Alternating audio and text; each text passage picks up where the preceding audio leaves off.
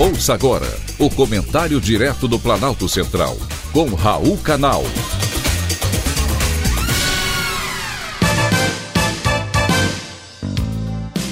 Queridos ouvintes e atentos escutantes, assunto de hoje: selenófilos já podem sonhar? Você, porventura, é um selenófilo?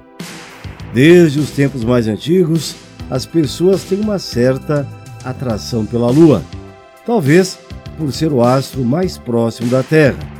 Ela funciona como uma espécie de portal, sobretudo para os enamorados.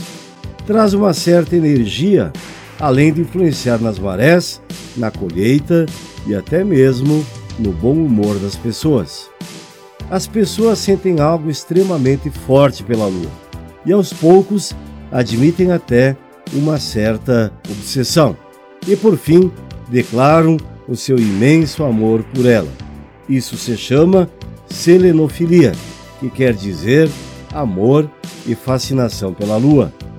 Mais do que admirar, imagina como seria bom estar na lua. A NASA, Agência Espacial Americana, vai dar o pontapé inicial em seu programa Artemis e está patrocinando várias outras missões à Lua para levar equipamentos e suprimentos que serão usados por futuros astronautas.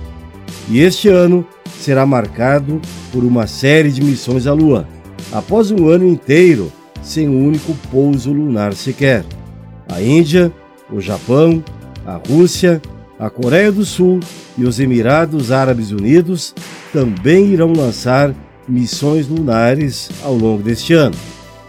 E assim como esses países, várias empresas privadas também irão participar da corrida para chegar ao satélite natural da Terra. Pena que todos esses voos espaciais não sejam tripulados.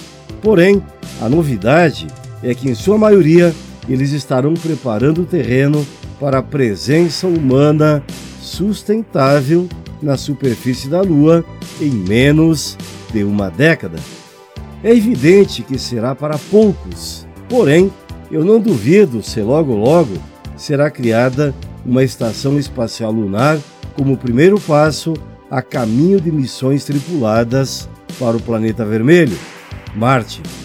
Enquanto muitas dessas missões visam examinar a própria Lua, outras têm aspirações mais elevadas, como por exemplo, uma oportunidade para testar novas tecnologias e também colaborações.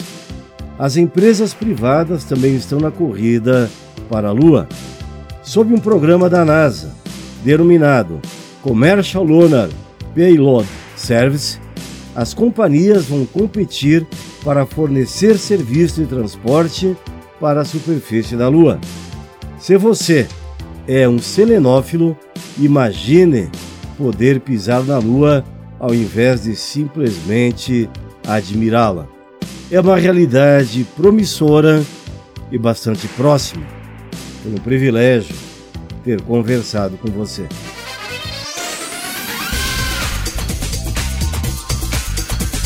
Acabamos de apresentar o Comentário Direto do Planalto Central, com Raul Canal.